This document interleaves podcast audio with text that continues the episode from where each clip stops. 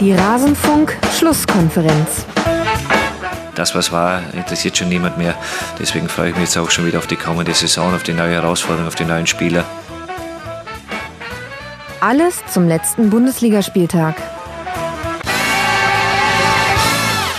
Das, was war, das ist nicht mehr. Zumindest das, was die letzte Saison betrifft. Aber auf diese Saison wollen wir natürlich ganz genau schauen. Und damit hallo und herzlich willkommen in der Rasenfunk-Schlusskonferenz in einer besonderen Ausgabe. Hier hört ihr genau den Teil, den wir zu Eintracht Frankfurt zu besprechen hatten. Ich spreche jeden Bundesligaspieltag mit zwei Gästen und alle Spiele kommen zur Sprache. Das hier ist jetzt dann der Teil zu Eintracht Frankfurt, wie schon gesagt. Und alle anderen Spiele findet ihr auf rasenfunk.de nach jedem Spieltag in der Rasenfunk-Schlusskonferenz. Jetzt wollen wir uns anhören, was hatten wir zu Eintracht Frankfurt zu verzapfen und bitte. Apropos, das bringt uns alle nicht weiter. Sprechen wir doch mal über Eintracht Frankfurt. Eine herausragende Überleitung. Aus, und den FC Bayern, ja. Das bringt mich nie weiter. Nee, es ist äh, schwierig tatsächlich. Also ich meine, äh, sorry, ich, ich fange jetzt einfach schon an mit dem. Leg Problem, los, leg los. Komm. Es ist halt einfach so, ich meine, natürlich in der aktuellen Situation, ähm, die Eintracht kommt aus einer Niederlage gegen Gladbach, eine absolut verdiente Niederlage, äh, das erste Spiel nach der ganzen Corona-Situation. Ähm, und du wusstest schon, okay, wenn die so gegen die Bayern spielen, wird das hier gerade mal gar nichts. Und dann äh, fährst du nach München und ähm, wir, wir als Fans können ja nicht mitfahren, aber wir denken, na gut, mal schauen, was da passiert. Und wir sehen schon die ersten Minuten, die ein bisschen besser sind, weil große Vorteil, wir haben nicht innerhalb von drei Minuten zwei Gegentore kassiert. Das war schon das Allerbeste, was passieren konnte. Dann habe ich gedacht, okay, so die ersten zehn Minuten kein Gegentor gefangen. Es sieht doch einigermaßen brauchbar aus. Das muss man sich aber halt auch äh, vor Augen führen, dass wir in der Hinserie auch, tut mir leid, wenn ich da, dich daran erinnern muss, nee, äh, ja auch einen schönen Sieg hatten tatsächlich, ja. Aber da sind wir gerade meilenweit von entfernt. Das ist barbarisch. Aber ist es nicht auch irgendwie gut äh, verständlich, dass man da weit von entfernt ist. Also nicht nur, weil, weil beim Hinspiel zum einen noch Nico Kovac Trainer war und wir alle wissen, dass die Bayern unter Nico Kovac noch ein bisschen anders äh, gespielt haben, aus welchen Gründen auch immer. Und zum anderen hat da das Publikum definitiv eine Rolle gespielt, auch gerade mhm. bei der bei der Höhe des äh, Sieges hatte ich so ein bisschen das Gefühl. Und jetzt fährst du eben nach München aus einer ganz anderen Situation heraus und spielst ohne irgendwelche externen Einflüsse, fast so unter Laborbedingungen, ein Spiel gegen einen sehr ballsicheren Gegner. Und, ja. und die schießen dann halt auch mit einer schönen Aktion zwar, aber auch einer technisch anspruchsvollen Aktion, das 1 zu 0 durch Goretzka. Und ist es dann nicht auch irgendwie verständlich, dass Eintracht Frankfurt in der Situation, in der man sich befindet, da dann nicht gegenhalten kann? Auf jeden Fall. Tatsächlich ist es auch so ein Spiel, bei dem ich nicht wirklich, bin ich sauer. Ne? Also das ist ein Spiel, da, da habe ich mir nichts erwartet, wirklich gar nichts und wirklich meine einzige und du Hoffnung wurdest nicht enttäuscht. Spiel Und ich wurde nicht enttäuscht, ja. Ich war teilweise, teilweise wurde ich ja dann noch angezündet. Das ist ja das Freche. Ne?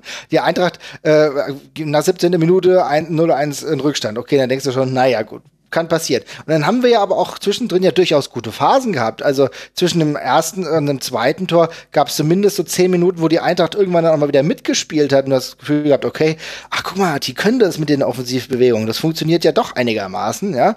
Und gut, dann kriegst du das zweite Tor und dann denkst du, okay, das ist so der FC Bayern, wie man ihn kennt, eiskalt.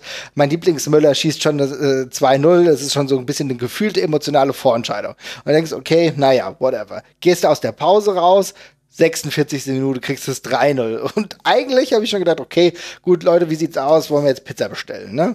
So. Ähm, es ist ja, aber so ist das, weil ich habe mir da vorher nicht die Gedanken gemacht, gegen die, gegen die Bayern wirklich was zu holen, weil für uns kommen die, da können wir ja gleich noch drüber sprechen, die wichtigen Spiele ja noch später. Aber dann ist es dann plötzlich so, und irgendwann macht die Eintracht hier in der, was weiß ich, 52. Minute, macht Hinteregger das 3-1 und dann kurz danach das 3-2 und plötzlich bist du ja doch wieder gefangen in deinem eigenen Gedankenkonstrukt, dass du denkst, scheiße, okay, also es ist zwar noch viel zu spielen, aber vielleicht so ein Punkt, den könnte man ja doch wieder mitnehmen. So, das ist, das ist halt diese, das ist halt die grausame Art und Weise des Fußballs. Da habe ich mir aber auch gedacht, äh, das hängt vielleicht auch so ein bisschen damit zusammen, dass die Bayern zwar offensiv natürlich krass dominant waren, aber teilweise so ein paar Sachen haben auch liegen lassen. Oder täuscht mich da mein Eindruck? Schuppi, was meinst du? Mm, ja, also ich glaube, es war erstmal überhaupt schwer abzusehen, dass, dass sie so zurückkommen. Das war natürlich echt auch eine Schwäche von Bayern, glaube ich, dass, die man, die man öfter ausnutzen sollte, weil mhm. Standards sind natürlich echt selbst in Zeiten ohne Zuschauer immer noch extrem wichtig und extrem wertvoll, wenn du, wenn du auch so einen Kopfballspieler dann nachher wie Hinteregger hast, der dann natürlich auch in dieser Saison echt unwiderstehlich acht Tore, das ist schon echt, das ist mhm. schon echt eine Hausnummer, ne? Und ähm, da hat er auch das Selbstvertrauen, die Dinger dann einzunicken. Aber trotzdem hatte ich irgendwie nicht das Gefühl, selbst danach, dass das nochmal, dass das eng wird. Ich dachte, ich dachte mir, okay, jetzt schalten sie, jetzt schalten sie einfach wieder einen Gang hoch und dann, ja. die haben einfach im Moment, ja, einfach eine Qualität und Frankfurt hat eben trotzdem zwei Situationen nicht die, nicht die Waffen gehabt, die Bayern da, glaube ich, arg in Bedrängnis zu bringen, über das ganze Spiel gesehen.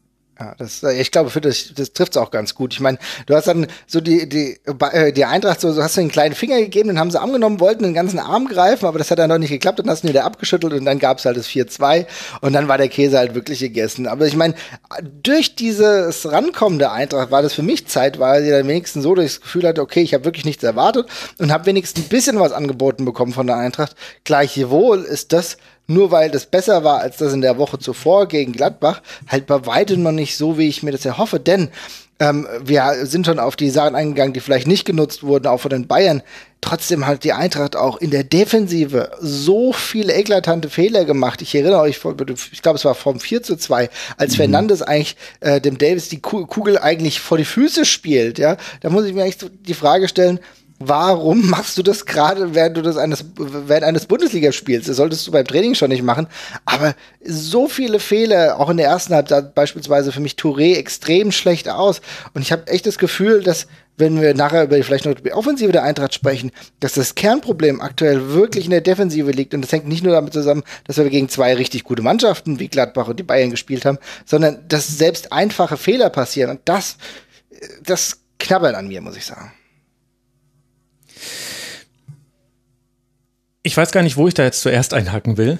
Wie, wie immer, Marvin, hast du eigentlich so viel auf den, auf den Tisch gelegt. Ich glaube, ich würde gerne einmal kurz bei dieser starke Phase von Eintracht Frankfurt bleiben, ja, die ja auch induziert wurde durch die beiden Treffer nach Eckball. Und es gab ja durchaus auch die Chance dann, also 52. Minute, erste Ecke, Hinterecke macht das erste Tor 1 zu 3. 55. Minute, nächste Ecke, beide geschlagen, übrigens von Sebastian Rode, 2 zu 3. Und dann in der 59. Minute klärt Davis gerade noch so eine Flanke von Kostic vor Da Costa. Also das war schon, also ein bisschen sah es schon nach einem kippenden Spiel aus, auch wenn die Bayern dann den berühmten Gang hochgeschaltet haben.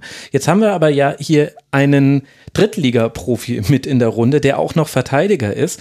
Und Sebastian, kannst du mir erklären, warum Bayern das komplett im Raum verteidigt hat gegen Hinteregger? Also ist nicht inzwischen eigentlich eher so der Common Sense bei Ecken verteidigen, dass man eine Mischung aus Raum- und Manndeckung spielt? Die stärksten Spieler nimmt man in Manndeckung, das Rest, äh, den Rest löst man über den Raum?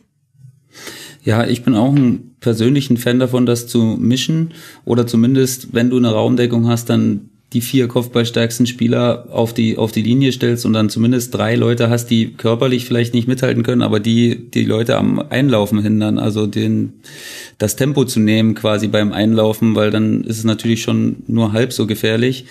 Aber klar, also das könnte man auf jeden Fall als Kritikpunkt anbringen, dass man da nicht mal einen abgestellt hat, ähm, um die Drecksarbeit so ein bisschen zu machen und äh, sich daran zu hängen, weil also das brauche ich, das ist ja eigentlich normaler Menschenverstand, ne? wenn du stehst als Verteidiger in der Raumdeckung und einer kommt mit und du siehst den ja immer schon, ne? du guckst natürlich den Ball an, aber du siehst im Augenwinkel jemanden anfliegen und das ist schon immer ein ungutes Gefühl, wenn du siehst, dass jemand mit extremem Tempo kommt mhm. und das kannst du einfach, das ist glaube ich physikalisch fast gar nicht möglich, da musst du schon äh, extreme Sprungkraft haben, dass du das, dass du das irgendwie matchen kannst nachher und ähm, dann ist es natürlich schwer und ich bin auch ein Verfechter davon zu sagen, du kannst auch einfach sehr, sehr gut verteidigen, aber wenn der Ball zur richtigen Stelle kommt, gut geschlagen kommt und der Verteidiger oder der Offensivspieler da, der hat einfach diesen Gedankenvorsprung auch und das ist sehr, sehr schwer zu verteidigen und ähm, vor allen Dingen das zweite Tor nachher, mhm. also da kann man jetzt auch viel suchen und sagen, hey, das hätte man besser machen können, aber das ist einfach auch ein sehr guter Eckball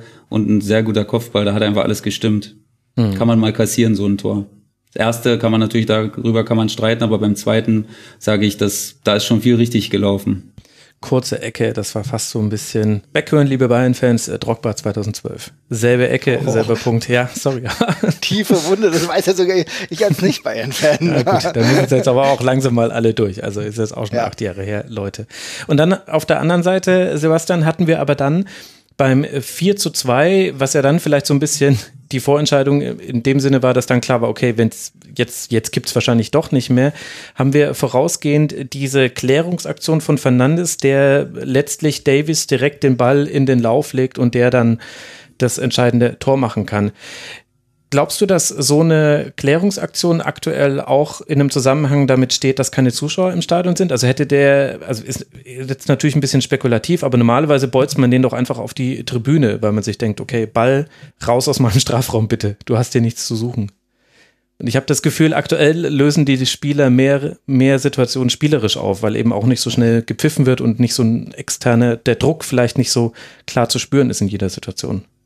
Ja, das stimmt auch. Äh, wenn man mal eine, eine enge Lösung äh, versucht zu spielen, dann ist natürlich mit Publikum da immer eine gewisse Nervosität da. Das, das, da würde ich dir auf jeden Fall recht geben.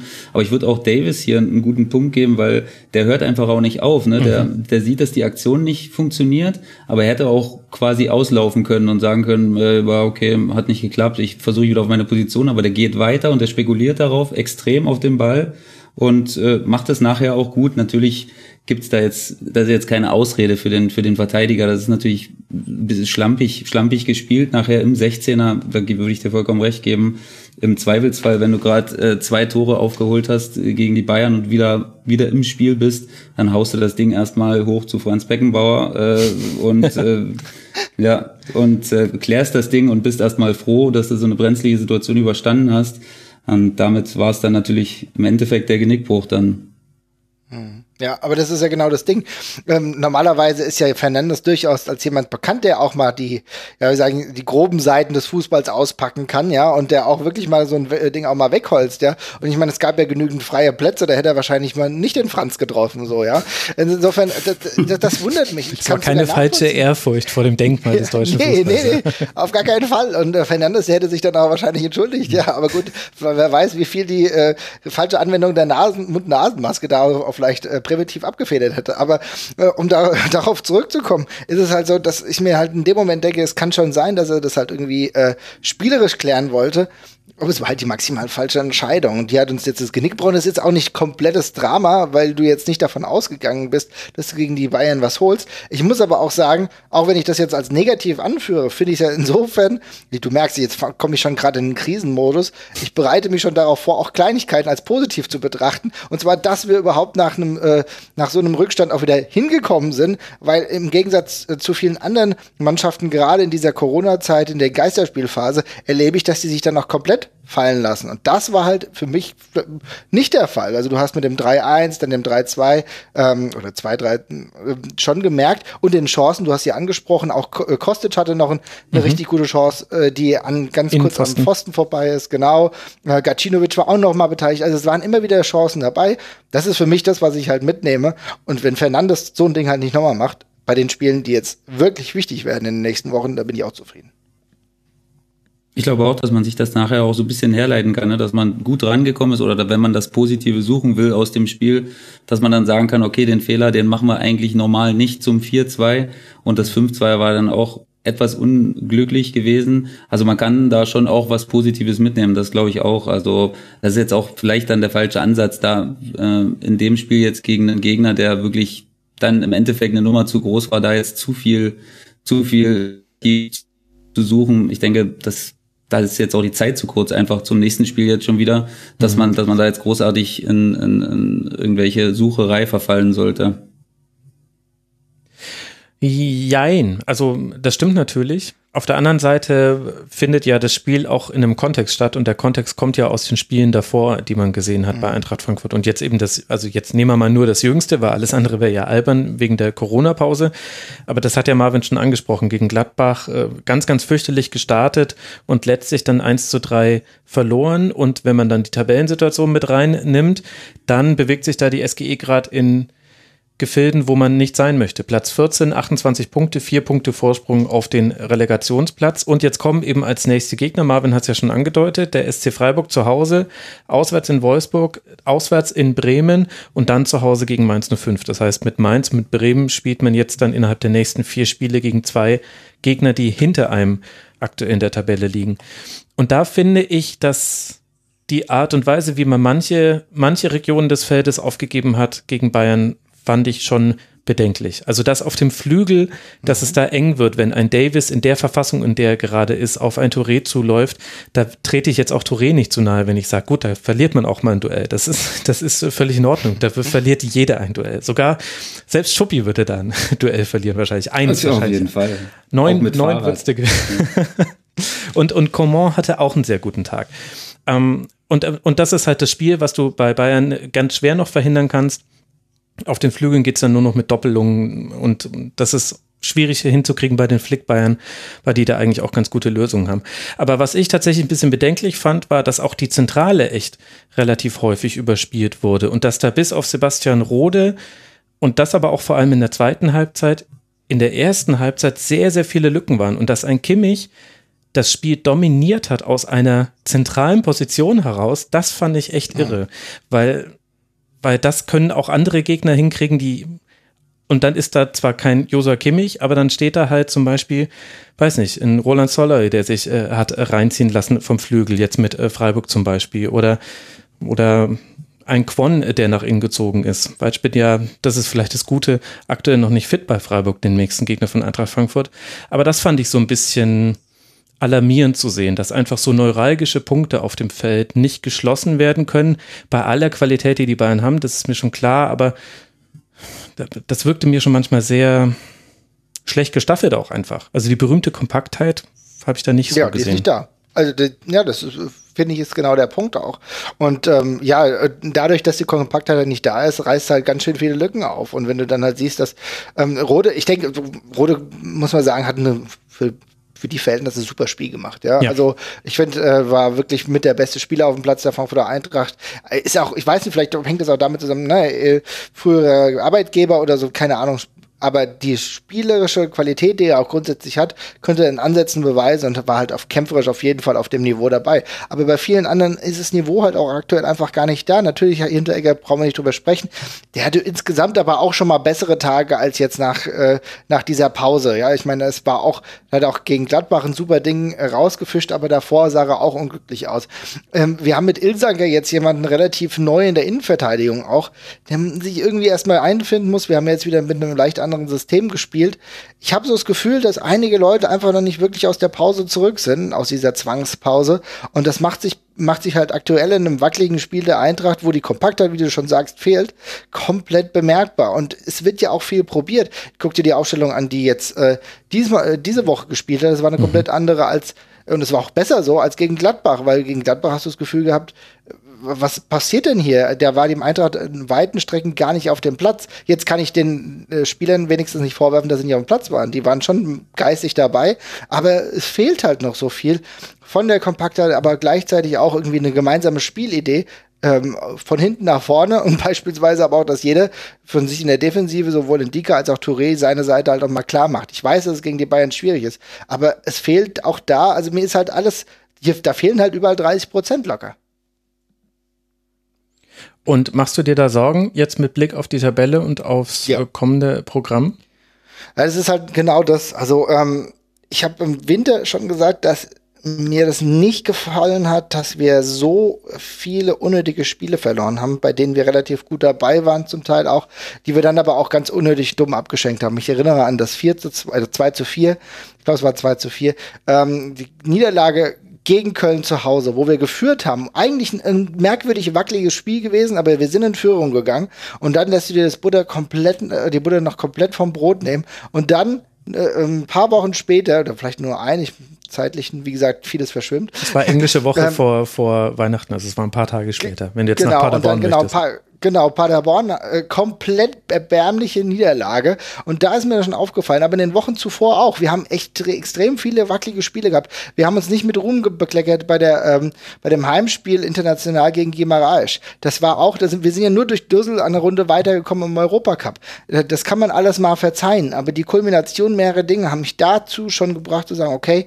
wir sehen, dass es in gewissen Nuancen wirklich nicht stimmt und das, da muss nachgebessert werden. Hatten wir ja mit Fußball 2000 schon tausendmal gesagt, gesagt, wo, du sag, wo, wir gesagt haben, okay, es gibt Stationen, wo du wirklich nachbessern musst. Du müsstest im defensiven Mittelfeld vielleicht dir jemanden holen. Du müsstest überlegen, ob du. Es gibt, das Problem ist, wir haben sehr, sehr viele Spieler, die eine relativ hohe Qualität haben, aber die jetzt auch schon ein bisschen älter geworden sind und nicht mehr auf ihrem Leistungsniveau sind. Das ist sowohl Hasebe als auch Abraham, äh, die beide echt gute Leute sind, aber die beide äh, past their prime sind. Und das merkst du halt auf dem Platz und sie äh, neigen mittlerweile zu Fehlern. Äh, Dika ist jemand gewesen, der immer noch weiterkommt, aber Touré hat auch so eine kleine Fe Fehlanfälligkeit und dann machst du fast nichts, holst nur Ilsanke, tust da dementsprechend, und da, da will ich ihm nicht zu kurz äh, Unrecht tun, aber er ist halt nicht der spielstärkste Spieler von allen. Ähm, mhm und das heißt, du holst jemanden vielleicht mal ein bisschen für die Kompaktheit, aber nicht jemanden, der fürs Spiel was tut. Und dann habe ich schon gedacht, okay, das ist ehrlich gesagt zu wenig. Und dann kommst du aber ganz gut aus, aus, der, Saison, aus der Winterpause, hast einen ganz guten Flow, gewinnst gegen Hoffenheim.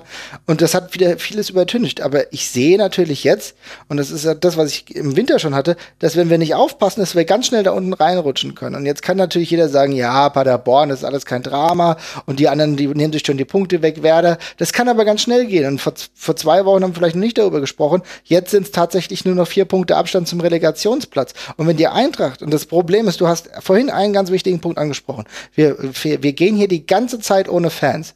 Und mhm. die Eintracht muss sehen, dass sie schnellstmöglich diese Punkte, die, was weiß ich, vielleicht sind es nur noch acht, neun Punkte, die notwendig sind, um die Klasse zu halten. Ich glaube, du brauchst keine 14 in dieser Saison. Aber die musst du schnell, schnellstmöglich holen, weil du willst nicht ohne Fans in diese Relegation gehen. Weil ich glaube tatsächlich, dass die Eintracht keine Mannschaft ist, die sonderlich gut damit klarkommt, mit diesen neuen, mit diesen neuen Eindrücken, mit einem leeren Stadion. Wir, wir kennen viele Spiele, du hast eben angesprochen, das Spiel, das wunderbare Spiel gegen die Bayern war auch da, äh, dadurch geschuldet, dass die, die Fans das alles aufgesaugt haben, die weiter äh, hochgepeitscht haben. Das haben wir alles nicht und das werden wir eine ganze Zeit nicht haben. Und die Eintracht muss echt sehen, dass sie jetzt hier Punkte holt, sonst wird es richtig bitter. In der Heimtabelle die Eintracht auch nach der Niederlage gegen Gladbach auf Platz 6 mit 21 mhm. Punkten und in der Auswärtstabelle dementsprechend wesentlich schlechter. Platz 18, nur sieben Punkte. Ach, das, das, musst du dir mal geben. Und das hast dich ja alles schon angekündigt. Und auswärts geht diese Saison eh schon nichts. Und jetzt wird es halt noch schlimmer. Ich habe ja zwischenzeitlich gedacht, na gut, wir fahren jetzt zu Bayern, das ist aber so schlimm. Naja, da kann ja jetzt auch nichts passieren, so fanmäßig. Aber äh, das so sollte, irgendwie muss man jetzt den Schalter finden, damit man da noch umdrehen kann, weil ich habe echt, ich habe ich hab tatsächlich wirklich Bedenken. Ich sehe das nicht so cool wie viele andere. Mhm. Und dann haben wir auf der anderen Seite, Sebastian, ja auch noch äh, die Bayern, auf die jetzt ja das Auswärtsspiel, man weiß gar nicht, ob man noch auswärts sagen soll, naja, sie müssen hinfahren. Ja. Insofern ist es ein Auswärtsspiel beim BVB erwartet. Äh, das hochgehypte Spiel, das eine Vorentscheidung im Meisterschaftskampf sein könnte, wenn die Bayern es denn gewöhnen. Alle anderen Konstellationen lassen eigentlich dann noch die Karten verdeckt auf dem Tisch. Wie schätzt du denn die aktuelle Situation bei den Bayern ein nach zwei Spielen, die man jetzt gesehen hat nach der Pause bei Union und jetzt zu Hause gegen die Eintracht? Ja, also generell schätze ich die Situation sehr gut ein. Also ich glaube, dass gegen Union, da mussten sie noch so ein bisschen reinkommen, hatte ich das Gefühl, das war dann, ja, naja, das hat halt gereicht, ihre Qualität an dem Tag. Das war nicht mehr, als sie mussten. Aber jetzt glaube ich schon, dass sie dass sie das, dass sie das echt extrem gut gemacht haben, teilweise auch vor allen Dingen das erste Tor so exemplarisch. Das war schon, das war schon eine Bewegung, die nicht so leicht zu verteidigen ist. Ne? Perisic mhm. kommt rein, Müller äh, läuft diesen klugen Weg nach außen und gibt nachher selbst zu, dass er Goretzka eigentlich nicht gesehen hat, sondern dass er nur den Raum angespielt hat. Und ja, dann noch extrem schwieriger Abschluss von Goretzka, ne? so ein Ball mit der Wade fast mhm. ein bisschen reingemacht. Also voll im Lauf. Das, ja, das das spricht schon auch für Selbstvertrauen, was, was die Bayern jetzt trotzdem immer, immer noch haben oder ja, immer noch, was sie haben. Und ja, ich habe ja den, ich weiß nicht, ob es in dem Fall war es auf jeden Fall ein Fehler. Ich habe hab mir die Pressekonferenz angehört nach dem Spiel und der arme Hansi Flick, also der, der da sind ja Fragen dabei, das ist ja Wahnsinn. Da, da, da hat er eigentlich keine Frage zum Spiel gekriegt, sondern alles nur zum Dortmund-Spiel natürlich und immer wieder dieselben Fragen. Und da habe ich mich gefragt, also du Armer, du hörst ja wirklich, ich habe echt auch versucht, fast alle anzuhören, habe es auch fast geschafft, glaube ich, aber also das ist wirklich anstrengend. Da gibt es wirklich wenige Pressekonferenzen, die, die mir da was, was gegeben haben, muss ich ehrlich sagen. Und dementsprechend, ja, also ich sehe die Bayern auch ein bisschen im Vorteil, was das Dortmund-Spiel angeht, weil ich glaube einfach, dass Dortmund natürlich auch extrem gut drauf ist, aber Bayern, die haben im Moment einfach dieses, dieses Selbstvertrauen, dieses Unbändige und haben Spieler, die das auch extrem gut verkörpern im Moment. Siehe Müller, ich meine, der hat jetzt schon den Assist-Rekord eingestellt von De Bruyne einer, aus einer ganzen Saison. Ne? Also der ist einfach an allem beteiligt, äh, was, was irgendwie Hand und Fuß hat. Und ich glaube, das, das das wird ein, das wird ein gutes Spiel am, am Dienstag. Ich freue mich echt extrem drauf. Ich habe auch genügend Zeit, mir das in Gänze anzugucken und deswegen bin ich echt äh, happy, dass das jetzt genau in dieser Zeit ist. Keine, keine Ablenkung. Ich glaube übrigens, er hat nur den De Bruyne-Rekord zum Zeitpunkt des 27. Spieltags eingestellt. Wenn ich mich so, richtig erinnere, oh, okay. hatte De Bruyne 20 oder 21 Vorlagen, vielleicht sogar 22. Ich weiß noch, dass 20 die Schallmauer war, die damals durchtroffen wurde. Aber bei 17 steht das er. Ihm zutrauen auf jeden Fall, dass er das vielleicht noch schafft. Ist aber auch, ist auch krass, also krasse Nummer. Ich hätte nicht gedacht, dass die, ja, wie die Wiedergeburt des Thomas äh, Müller so offensichtlich und äh, auch in positiven Verlauf nimmt. Und äh, ich, ich finde, was du sagst, hast, Schuppi trifft's halt komplett. Ich finde, die Bayern haben so eine gewisse Selbstverständlichkeit wieder gewonnen. Ne? Also ich finde es noch nicht mal, und ähm, da bekomme ich jetzt vielleicht von dem einen oder anderen Eintracht-Fan einen auf den Sack, aber es ist noch nicht mal so eine, es ist noch nicht mal so, noch nicht eine Arroganz bei den Bayern, aber die spielen den Stiefel halt echt gut runter und das, äh, also diese Selbstverständlichkeit, die mir unter Kovac halt einfach gefehlt hat, nicht nur wegen vielen Ergebnissen, die halt nicht so gepasst haben, aber äh, da, die sind jetzt selbstbewusster und die wissen, was sie können. Also insofern kann das in den nächsten Tagen auf jeden Fall ein gutes Spiel werden gegen Dortmund. Ähm, mal gucken, ob Dortmund da dagegenhalten kann, aber wir werden gleich noch über die mhm. Ergebnisse der Dortmunder sprechen. Ja, ich glaube, der Schlüssel wird so ein bisschen sein, kann man das äh, hohe Pressing aufrechterhalten. Weil mhm. immer wenn Bayern damit aufgehört hat, und zwar auch unter Hansi Flick, dann sind komische Dinge passiert. Dann hat man gegen Paderborn irgendwie um seinen Sieg zittern müssen. Dann kam, ach, jetzt habe ich gerade das äh, DFB-Pokalspiel, wo es nochmal eng wurde, war das. Ah. Äh, nee, die Hoffenheim, genau. 4 zu 3 war das. Entschuldigung, liebe Hörerinnen und Hörer. Mein Hirn ist ganz offensichtlich noch nicht wieder auf Temperatur. Ich brauche noch ein bisschen Anlaufzeit. Also es gab schon immer wieder diese Momente, wo, wo Spiele dann enger wurden für die Bayern. Und Dortmund ist halt eine der besten Kontermannschaften der Liga. Vielleicht zusammen mit Leipzig die, die beste. Das heißt, wenn du da eben, wenn die sich aus dem Gegenpressing befreien und dann eben hinter die letzte Kette kommen, dann wird's echt interessant, weil auch gerade in Davis, so gut er, also er hat ein grandioses Spiel gemacht gegen die Eintracht, aber zwischenzeitlich musste Alaba da schon viel Raum abdecken, der eigentlich in Verteidigung spielen sollte. Also Davis ist halt dann auch manchmal einfach weit vorne und wenn der Ball dann schnell auf seine Seite gespielt wird, dann müssen Alaba und Boateng Rest verteidigen und da sind die Abstimmungen nicht immer ganz optimal, weil es halt auch schwierig ist, wenn man dann oft in der numerischen Gleichzahl gegen einen Gegner spielt, der auf einen zuläuft. Deswegen, ja, ich bin gespannt. Bin gespannt, ob man die Intensität äh, hoch genug halten kann gegen Dortmund. Aber in einer guten Form sind die Bayern. Das lässt sich, glaube ich, nicht bestreiten bei 80 Toren nach 27 Spieltagen. Das auch schon wieder. Ich finde auch, dass das ein unterschätztes äh, oder unter, unterschätzter Fakt ist, dass Alaba neben Davis spielt, hilft ihm, glaube ich, hilft ihm Davis extrem, weil er eben dann bedenkenlos diese, diese, diese Schritte nach vorn machen kann und Alaba hat halt auch die Schnelligkeit, etwaige Stellungsfehler auch mal auszubügeln. Mhm. Und ich glaube sowieso sehr, sehr, also nicht unterbewertet, weil es wird ja, es wird ja andauernd gesagt, aber wie Alaba das spielt, ist schon extrem gut. Ne? Ich glaube, er ist froh, dass damals die, ich glaube, Guardiola hat das auch mal probiert, oder? Hat er das nicht mal in einer Dreierkette auch öfter mal probiert, dass äh, Alaba schon mal hinten zumindest wusste, wie ungefähr die wie ungefähr die Abläufe sind. Und man mhm. hatte jetzt, in, das war eine der wenigen Aussagen in der Pressekonferenz, wo ich so ein bisschen aufgehorcht habe, dass er selbst ja auch gern mal wieder links spielen wollen würde. So hat das Hansi Flick zumindest durchblicken lassen. Und ähm, aber eigentlich nicht wegzudenken ist, weil er das so extrem gut macht. Er hat eben alles, was du als moderner Innenverteidiger brauchst. Er hat die Schnelligkeit, er hat die Ruhe am Ball und er hat, er hat auch dieses räumliche Absicherungsverständnis extrem gut äh, verinnerlicht und also ich würde auch einen Teufel tun an Hansi Flicks Stelle und eben diese Paarung auseinandernehmen, weil sie eben auch für, für absolute Dynamik steht. Ne? Also das ist, da kann auch Hakimi kommen, denke ich, und da wird's, da wird's dann ein spannendes Duell. Ja, ja, und wir erinnern uns, Davis im Hinspiel gegen äh, Dortmund eins äh, seiner besten, also seiner ersten richtig guten Spiele gemacht gegen Jaden Sancho damals, der dann sehr schnell ausgewechselt wurde, auch leicht angeschlagen ins Spiel gegangen war. Das war im Hinspiel so. Und äh, da war es aber auch schon, dass Alaba eben diesen, diesen Raum, also Davis konnte da auch sehr offensiv verteidigen, um es mal so zu nennen, ja. weil, weil Alaba wirklich gut abgesichert hat. Und das stimmt, er will raus, lieber auf dem Flügel, weil er halt ins Offensivspiel nicht so gut eingebunden ist. Das mhm. merkt man auch immer wieder. Es gibt immer die zwei Alaba Momente, in denen er sich den Ball schnappt und einfach sagt, wisst ihr was, ich probiere jetzt einfach mal was. Und dann geht er über die Mittellinie und, äh, und aber nicht so im Lucio-Style, sondern halt im Alaba-Style. Also es sieht gut aus und hat äh, und er kommt auch wieder rechtzeitig zurück.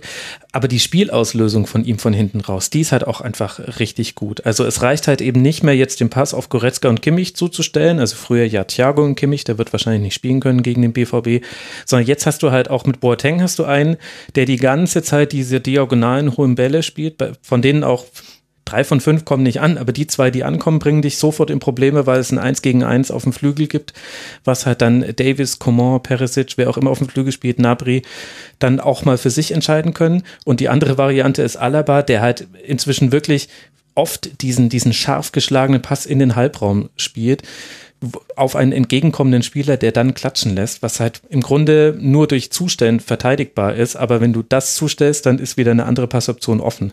Das erweitert echt nochmal so den, den Spielaufbau-Fundus bei Bayern, finde ich. Das finde ich auch echt. Ich glaube auch, dass die Mischung das gut macht. Du sprichst die diagonalen Bälle an.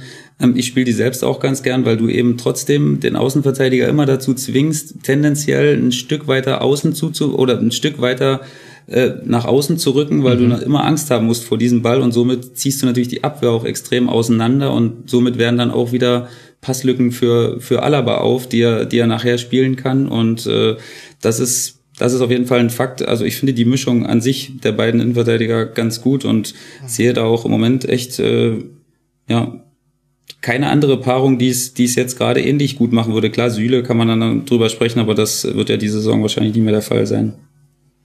Ja, mal sehen, mal sehen, wie sich das mit Süle entwickelt. Also das ist die Bayern-Seite, wenn wir auf dieses äh, Topspiel blicken. Dann lasst uns auch, Marvin hatte ja vorhin schon ein bisschen die Überleitung gebaut, die Dortmunder Seite anschauen und zwar anhand des Fallbeispiels Spiel beim VfL Wolfsburg. 2 zu 0 gewonnen hat der BVB dort. Ein Feuerwerk war es jetzt aber nicht, was da abgebrannt wurde. Mit der ersten Größe.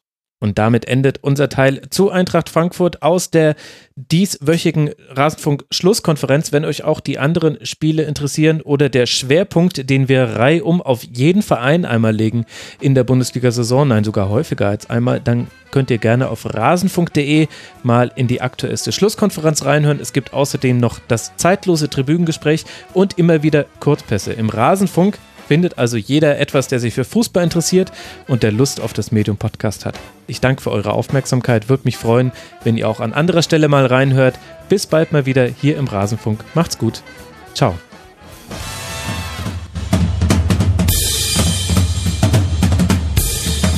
Das war die Rasenfunk-Schlusskonferenz. Wir gehen nun zurück in die angeschlossenen Funkhäuser.